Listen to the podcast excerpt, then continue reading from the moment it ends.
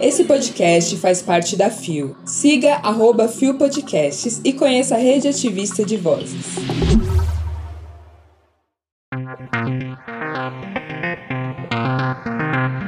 Doritos Rainbow faz abaixo assinado por documentos inclusivos.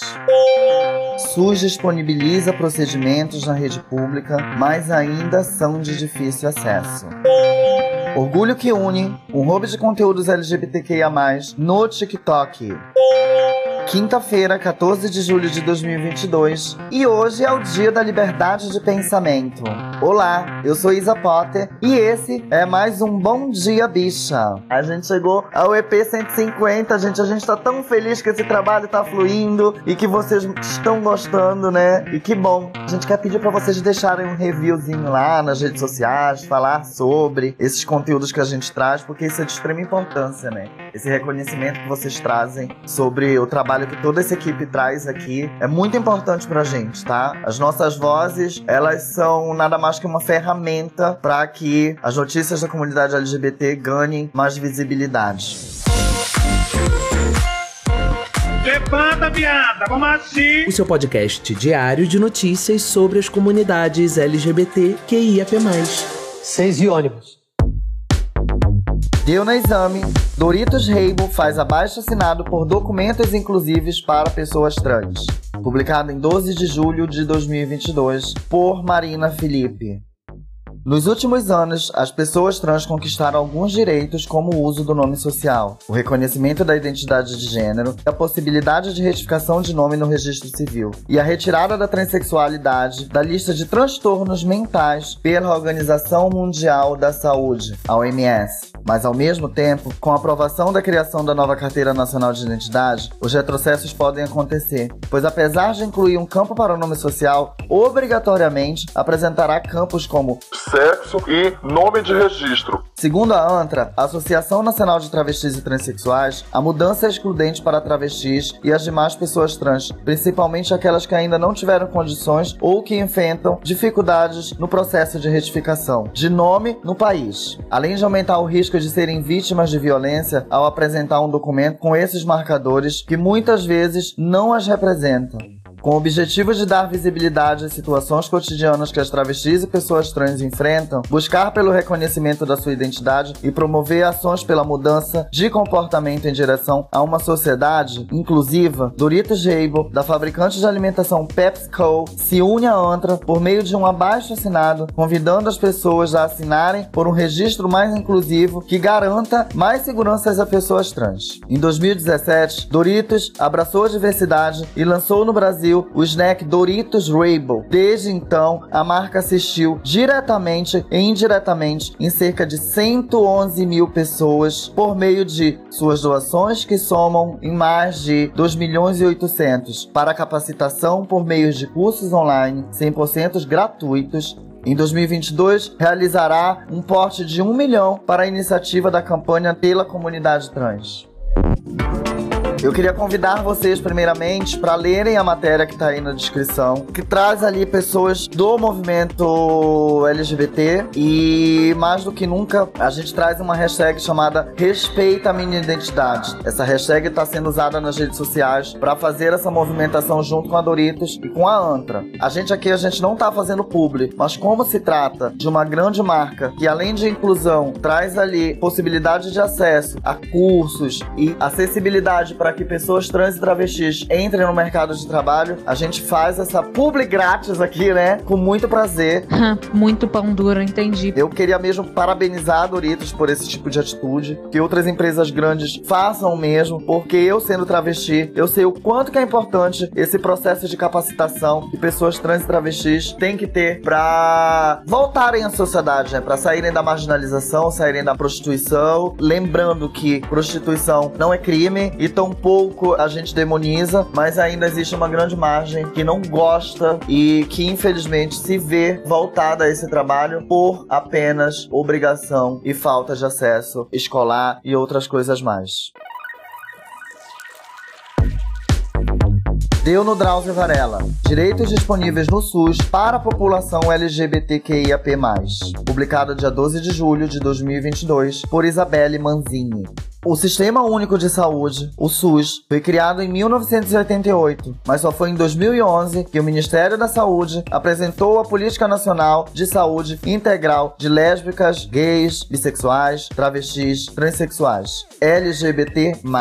O movimento por garantir esses direitos, porém, é antigo. Há décadas, o coletivo se mobilizava para reivindicar políticas públicas de saúde voltada para a população que tem suas próprias demandas. Segundo o documento, saúde não se resume em tratar uma doença, mas é produzir reconhecimento, participação social, promoção de saúde, atenção e cuidado. Em 2004, foi criado um Comitê Técnico de Saúde para a população LGBT que viria a construir diretrizes nacionais com cuidado com a saúde dessa população. A sensibilização dos profissionais de saúde em respeito aos direitos LGBTQIA+, inclusão de identidade de gênero, orientação sexual nos prontuários, uso do nome social, garantia dos direitos sexuais reprodutivos, manutenção de ações de prevenção das infecções sexualmente transmissíveis, IST, e aprimoração do processo transexualizador são uns dos alguns itens listados. Na teoria, o projeto é ideal, mas será que funciona na prática? A garantia desses direitos é dividida entre o Ministério da Saúde e as secretarias de saúde estaduais e municipais. Porém, muitas vezes isso resulta em uma desigualdade da possibilidade de recursos. Projetos tendem a ficar concentrados nos grandes centros urbanos, enquanto municípios mais afastados mal podem contar com a profilaxia pré-exposição, o PrEP, uma das estratégias de prevenção do HIV disponíveis pelo SUS. Os centros de testagem e aconselhamentos, os CTAs, são espaços nos quais é possível realizar testagem rápida para ISTs, como sífilis, hepatite B, hepatite C, diagnóstico de tratamentos de outras ISTs. O resultado sigiloso sai na hora.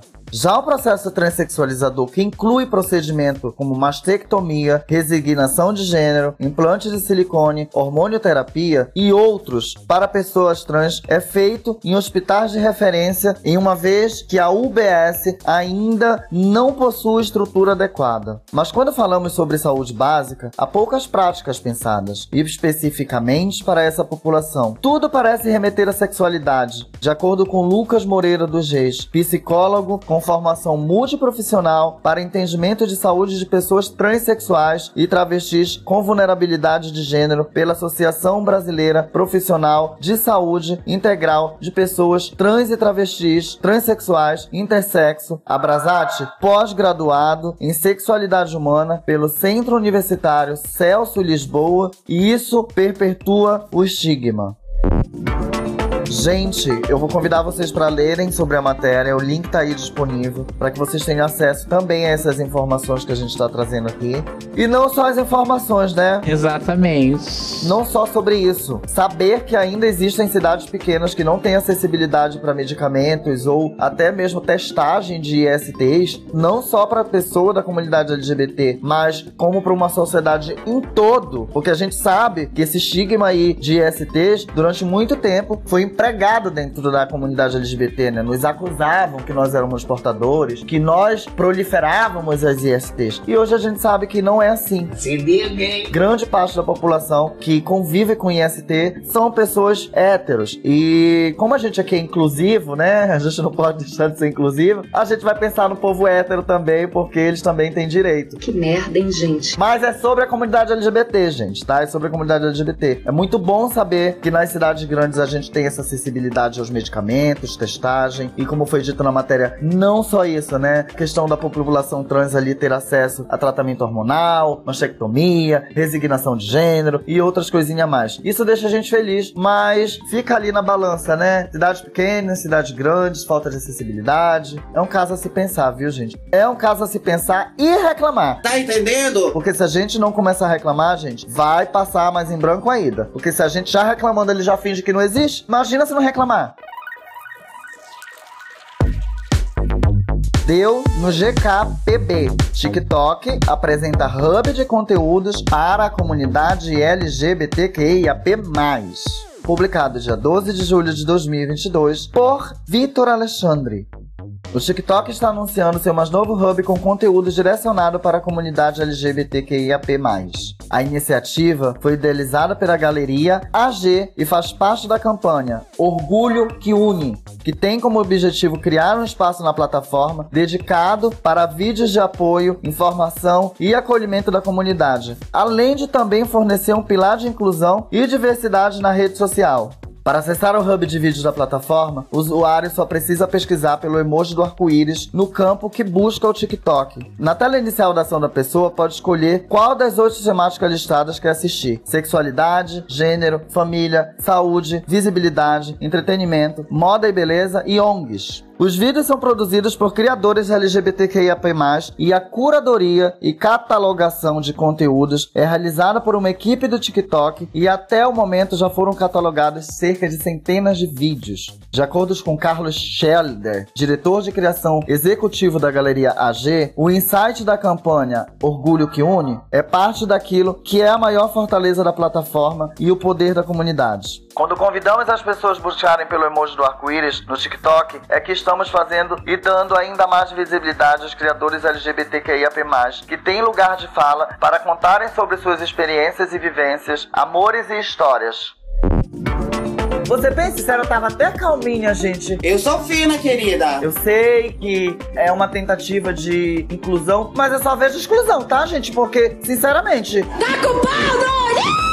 Quer dizer que agora a gente vai estar separado do público hétero. Ah, que lindo, né? Porque, se a, meu amor, as pessoas da comunidade já têm extrema consciência da vivência e de tudo que acontece, dentro da nossa comunidade. Eu tô pé da vida, viu? Sua culha usuda. Tudo que acontece a gente sabe. Quem tem que saber são esses héteros que atacam, que diminuem, que fazem mal. Por que separar esse conteúdo ali do povo hétero? Sério, por que, que tem que separar? Deixa esse povo entender, assistir, porque só assim eles vão ter acesso a informação. Porque muitas vezes, só o emoji do arco-íris já fere alguém porque a pessoa se sente menos homem ou menos hétero. Só porque tá buscando o emoji do arco-íris. Então jamais essas pessoas vão ter acesso a essa informação. Porque não vão buscar. Acorda, querido. Volta pra escola, meu bem. Aí quer dizer que separar é uma maneira de incluir separar só demonstra para essa população que a informação tá, não tá sendo entregue da maneira certa, tá? Essa é a realidade.